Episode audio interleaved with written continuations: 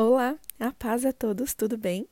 Aqui quem está falando é a pastora Érica Macedo Cruz e nós estamos aqui para mais uma vez darmos início na nossa jornada de conhecimento da palavra. Estamos estudando juntas o livro A Isca de Satanás e dia após dia estamos aprendendo a enfrentar e a vencer o inimigo. O autor deste livro é o John Bevere e hoje daremos início ao sexto capítulo. Lembrando que dividiremos também esse sexto capítulo em duas partes. Estão prontas para começarmos juntas? Está lá na página 65 do livro. Começa assim: Escondendo-se da realidade. Eles que aprendem sempre e jamais podem chegar ao conhecimento da verdade. Segundo Timóteo, capítulo 3, versículo 7. Frequentemente me perguntam: quando devo sair de uma igreja ou equipe de ministério? Até quando devo aguentar? Respondo: Quem o enviou à igreja que você frequenta atualmente? Em alguma das vezes eles respondem: Foi Deus. Se Deus o enviou, replico: Não saia até que ele libere você. Se o Senhor está em silêncio, geralmente ele está dizendo: Não mude nada. Não saia, fique onde o coloquei.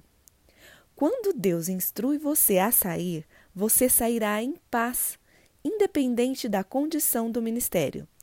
Saireis com alegria e em paz serei guiados. Isaías capítulo 55, versículo 12. Dessa forma, a sua saída não será baseada nas ações ou comportamento de outros, mas sim na liderança do Espírito. Assim, não se sai por causa de situações difíceis. Sair com o espírito crítico ou ofendido não é o plano de Deus. Isso seria reação ao contrário de uma ação sob a liderança do Senhor. Em Romanos 8, capítulo 14, está escrito: Pois todos os que são guiados pelo Espírito de Deus são filhos de Deus. Note que não se diz todos aqueles que reagem a situações difíceis são filhos de Deus. Na maioria das vezes, a palavra filho usada no Novo Testamento vem de duas palavras gregas, teknon e huios ou uios. Uma boa definição para a palavra teknon é aquele que é filho meramente por nascimento.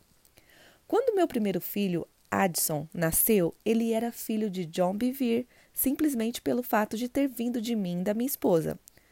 Quando ele estava no berçário junto com todos os outros recém-nascidos, não poderíamos reconhecê-lo como meu filho por traços de personalidade. Quando meus amigos e família vinham visitá-lo, não podiam identificá-lo, exceto por causa do nome escrito na placa do bercinho. Ele não possuía nada que o diferenciasse dos outros. Addison seria considerado um Tequinon de John e Liza Bevere. Encontramos Tequinon em Romanos 8, versículos 15 e 16. A passagem diz que, por causa do espírito de adoção que recebemos, o próprio Espírito testifica com o nosso espírito que somos filhos, Tequinon de Deus.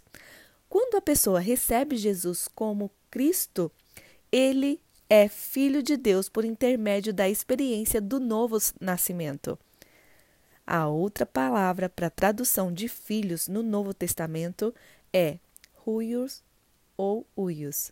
Muitas vezes ela é usada no Novo Testamento para descrever aquele que pode ser identificado como filho porque apresenta caráter ou característica dos seus pais. Quando meu filho Addison crescia, ele começou a se parecer comigo. Quando tinha seis anos, Liza e eu viajamos e o deixamos com os meus pais. Minha mãe disse à minha esposa que Addison era quase uma cópia carbono de seu papai. Sua personalidade era como a minha quando eu tinha a idade dele. Agora, mais crescido, tornou-se mais parecido. Ele pode ser reconhecido como filho de John Bevere não apenas pelo nascimento, mas pelas características que lembram as de seu pai. Dessa forma, a palavra teknon significa de forma simplificada bebês ou filhos imaturos. E a palavra grega ruios ou uios é frequentemente usada para descrever filhos maduros. Se olharmos Romanos capítulo 8, versículo 14, novamente leremos: Pois todos os que são guiados pelo Espírito de Deus são filhos, ruios, ou uios, de Deus. Podemos ver claramente que os filhos maduros são aqueles guiados pelo Espírito de Deus. Os crentes imaturos têm menos probabilidade de seguir a liderança do Espírito de Deus. Muito frequentei reagem emocional ou intelectualmente às circunstâncias com que se deparam. Ainda não aprenderam a agir apenas sob a liderança do Espírito de Deus. À medida que Adson crescer, desenvolverá o seu caráter. Quanto mais maduro ficar, mais responsabilidade lhe confiarei. É errado ele se permanecer imaturo. Não é a vontade de Deus que permaneçamos bebês. Uma maneira de provocar o desenvolvimento do caráter de meu filho é através das situações difíceis. Quando ele começou a frequentar a escola, deparou com alguns valentões. Ouvi alguma das coisas que esses garotos difíceis faziam e diziam ao meu filho, e ficava com vontade de ir lá e resolver o problema. Mas sabia que isso seria errado. A minha intervenção impediria o crescimento de Addison. Dessa forma, minha esposa e eu continuamos a aconselhá-lo em casa, preparando-o para enfrentar as perseguições na escola. Seu caráter se desenvolveu através da obediência aos nossos conselhos no meio de seu sofrimento. Deus faz algo semelhante conosco. A Bíblia diz: Embora sendo filho, Ruios aprendeu a obediência pelas coisas que sofreu. Hebreus capítulo 5, versículo 8. O crescimento físico é uma função do tempo. Nenhuma criança de dois anos já teve um metro e oitenta. O crescimento intelectual é uma função do aprendizado.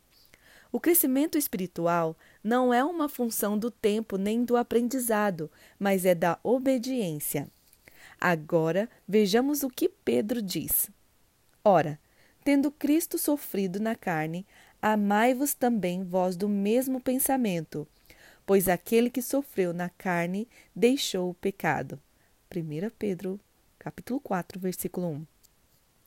Aquele que deixou o pecado é um filho de Deus perfeitamente obediente. Ele é maduro e decide seguir os caminhos de Deus, e não os seus.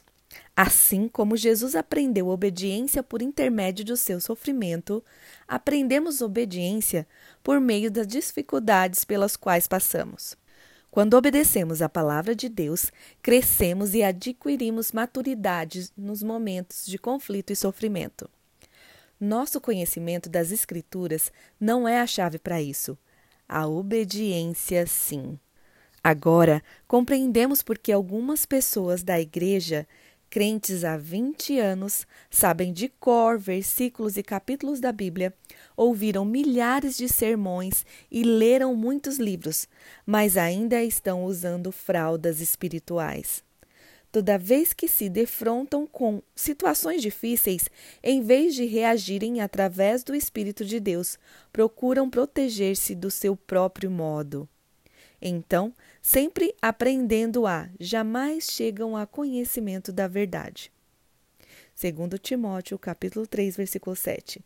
Nunca chegam ao conhecimento da verdade porque nunca o aplicam. Precisamos permitir que a verdade penetre em nossa vida se quisermos crescer e amadurecer. Não é suficiente aceitá-la mentalmente sem obedecer-lhe. Embora continuamos a aprender, nunca amadureceremos por causa da desobediência. E assim chegamos ao fim da primeira parte do sexto capítulo.